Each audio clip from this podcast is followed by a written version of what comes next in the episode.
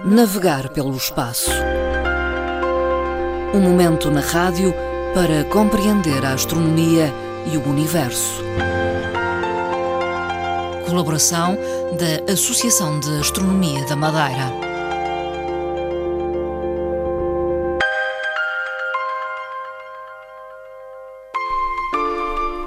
Retomamos esta tarde a rubrica mensal sobre astronomia, navegar pelo espaço e conversamos com Fernando Góis, da Associação de Astronomia da Madeira. Eh, boa tarde, Fernando Góis. Ora, muito boa tarde, caros ouvintes, muito obrigado. Hoje vai dedicar uh, este programa aos eclipses. O que são eclipses, Fernando Góis? O eclipse, sem falar especificamente ou concretamente de um caso ou outro, uhum. porque temos várias espécies de eclipses, eh, a noção de eclipse é precisamente esta: é a ocultação de um astro ou parte dele por um outro, através de, normalmente através da sombra projetada sobre esse astro. Ehm, são normalmente fenómenos raros, embora em termos anuais temos mais ou menos uma regularidade de quatro, cinco eclipses, normalmente repartidos entre o Sol e, e entre a Lua, porque os eclipses, como sabemos, são lunares ou solares. Uhum.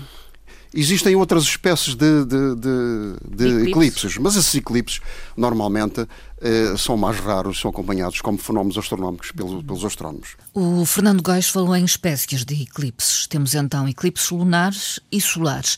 Mas eh, por que é que ocorrem e em que circunstâncias? Quando se fala em eclipses, noção de eclipses, há um nome que eh, está aqui ligado a esta noção de eclipses.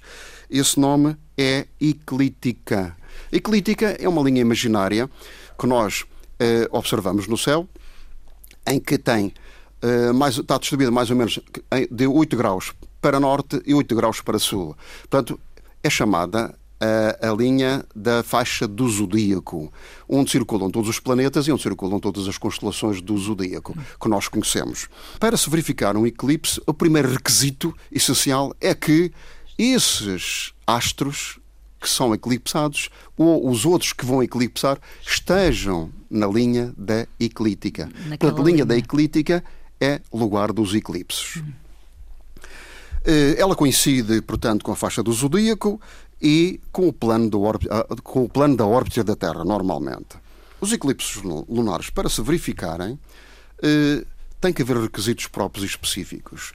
Quando são eclipses lunares, a Terra está posicionada sempre entre eh, o Sol e a Lua.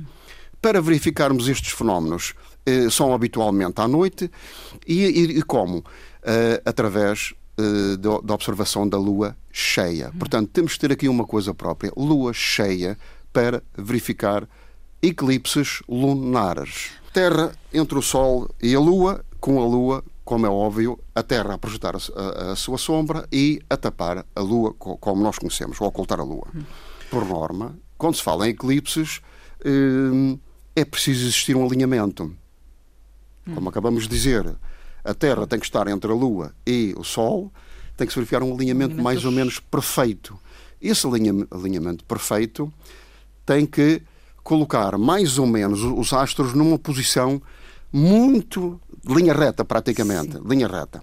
Mas isto não é fácil, porque se todos os, eh, os meses em que existe lua cheia, onde existe um alinhamento quase perfeito, mas não totalmente perfeito, teríamos então 12 eclipses durante Sim, o ano, que não, que não, se verifica. Eh, no ano de 2018, por exemplo, já tivemos dois, um, do, um eclipse do Sol, outro eclipse da Lua, e vamos ter brevemente, em julho e agosto, vamos ter mais três eclipses, dois do Sol e um da Lua. Portanto, eh, o que se está a ver aqui é uma média muito inferior àquilo que se verifica com as luas cheias ou com as luas novas, no caso do, do, do Sol. Para se verificar um eclipse do Sol é, é totalmente diferente. Já temos aqui a Lua, a Lua entre o Sol e a Terra. Vamos verificar que a Lua, que tem cerca de um quarto da dimensão da Terra, vemos-la praticamente a tapar ou ocultar o disco solar. Ou parcialmente ou Total. totalmente. Tem sido casos raros. Tem sido, tem sido casos raros a questão dos eclipses totais, principalmente na nossa área. O que é que temos como requisitos máximos para esta ocorrência? Portanto, quer do eclipse lunar, quer do eclipse uh, solar, temos que ter alinhamento perfeito das trajetórias destes três astros naquele momento. Tem que estar na faixa da eclíptica, tem que estar num alinhamento perfeito, perfeito, tem que estar num nodo da Lua, nodo ascendente ou nodo descendente. O que é que é isto de nodos? Sim, o que é que quer dizer isso? A Lua, a Lua tem uma precessão, ou chamamos de um movimento, que por ter uma uh, diferença de, no seu plano de órbita de cerca de 5 graus, não tem, como é que chama, uma coincidência plena com o plano da órbita da Terra. Portanto, senão tínhamos praticamente os eclipses permanentemente. Uhum. Não havendo essa coincidência, elas são cerca de 5 graus de diferença, o que é que se vai verificar? A Lua, nesse movimento chamado de precessão lunar, demora cerca de 18 anos e meio a voltar ao mesmo ciclo inicial. Portanto, vai passando pelos nodos, mais próximo ou mais longe, mas só ao fim de 18 anos e meio é que, esse, é, é, é que essa posição coincide com aquela de há 18 anos e meio atrás. Portanto, o tal alinhamento perfeito em que se verifica esse, esse, essa condição ou pré-requisito para se, para se verificar um eclipse daquela natureza. Depois, esta convergência é uma convergência que coincide também com um outro ciclo, que é o ciclo chamado o ciclo de Saros. Ciclo de Saros é um termo é, sumério, ou grego, já, já traduzido para o grego, que significa repetição. É um ciclo que foi criado e desenvolvido pelos povos caldeus, na antiga uh, Babilónia, o uh, atual uh, país que é o Iraque, ali próximo de Bagdá. Eh, no ano 700 a.C., eles desenvolveram e verificaram, pelo acompanhamento permanente da movimentação da Lua e do Sol, que os ciclos de eclipses tinham mais ou menos um período de cerca de 19 anos, 18 anos e meio, 19 anos. Chamaram-lhe Saros. Ainda hoje é, é, é utilizado pelos astrónomos, pela ciência, hum. pela, pela NASA. Quando fala em Saros, é um ciclo de Saros. O ciclo de Saros são cerca de 19 anos. Portanto, são cerca de 80 e tal eclipses que se verificam neste, ciclo, neste ciclo, ciclo de Saros. 18 anos. E para termos uma prova, para termos uma prova mais realista do que é que isto é, em termos de repetição, Uh, temos aqui um caso específico, um exemplo. Se olharmos e fizermos as contas de que no dia 31 de janeiro de 2018 tivemos um eclipse lunar, lunar, lunar, total lunar, temos aqui uma outra condição em que, passados seis meses e 15 dias para trás, ou 15 dias para a frente, vamos ter outro eclipse. Eclipse de quê? De espécie diferente. Eclipse do Sol. O que é que se vai verificar? Em termos exemplares. Ele verificou-se no dia 31 de janeiro um eclipse da Lua, mas no dia 15 de fevereiro, portanto, passados mais ou menos 15 dias, verificou-se um do Sol. Alternam-se então? Alternam-se e tem aqui mais ou menos uma repetição em que encaixa nesse ciclo de Saros. Passados seis meses, vamos ter no dia 11 de agosto um outro eclipse. Portanto, seis meses e 15 dias, que é eclipse parcial do Sol. Esta repetição é quase uma condição, quase uma previsão. Quando se verifica um eclipse, sabemos 15 dias depois. Um eclipse, por exemplo, da Lua, temos, teremos um do Sol dali a 15 dias. Ou vice-versa. Se tivermos um do Sol, dali a 15 dias teremos um da Lua. Seis meses depois, repete-se a mesma situação. E isto vai se repetindo Sim. todos os anos, ou de seis em seis meses, para prefazer o tal ciclo de 18 anos. Hum. Quer da movimentação lunar, quer da movimentação de, uh, de Saros. Os estudos destes ciclos foram sendo desenvolvidos por vários eh, povos. Ele foi descoberto pelos caldeus, como já verificamos, mas não foi desenvolvido só pelos caldeus. Há algum tempo depois, os, os gregos, nas suas conquistas pelo mundo, ao entrarem na Babilónia, eh, com Alexandre Magno, começam a perceber-se que, efetivamente, este trabalho histórico, este património de astronomia, era um trabalho que estava feito de forma muito genérica. Hum. Faltava-lhe ali qualquer coisa para acrescentar. Então acrescentam-lhe a tal questão científica, trabalhada com a astronomia e trabalhada com a física. Tanto assim é que os primeiros eclipses estão registados. Há eclipses que estão registados há de 3.300 anos antes de Cristo, uhum. há de 1.100 e tal antes de Cristo, quer pelos chineses, quer pelos próprios babilónios, na altura, portanto, no Oriente. Eh, fizeram, fizeram estas observações e restaram. estão restadas, mas restadas de uma forma superficial, muito genérica. Estão restados. É um fenómeno Sim, talvez restado. Um Sabe-se sabe que é um eclipse hum. que ali está. Entretanto, quem foi pela primeira vez que fez isto de forma científica? Um dos sete sábios da Grécia, Tales de Mileto, que eh, previa um eclipse depois de estudar o ciclo de Saros desenvolvido pelos uh, babilónios e o que acontece? Faz uma previsão. E nessa previsão diz assim: vai verificar-se um eclipse do Sol no ano 585 a.C. E não foi ele que acompanhou, mas outros astrónomos que acompanharam e restaram-nos.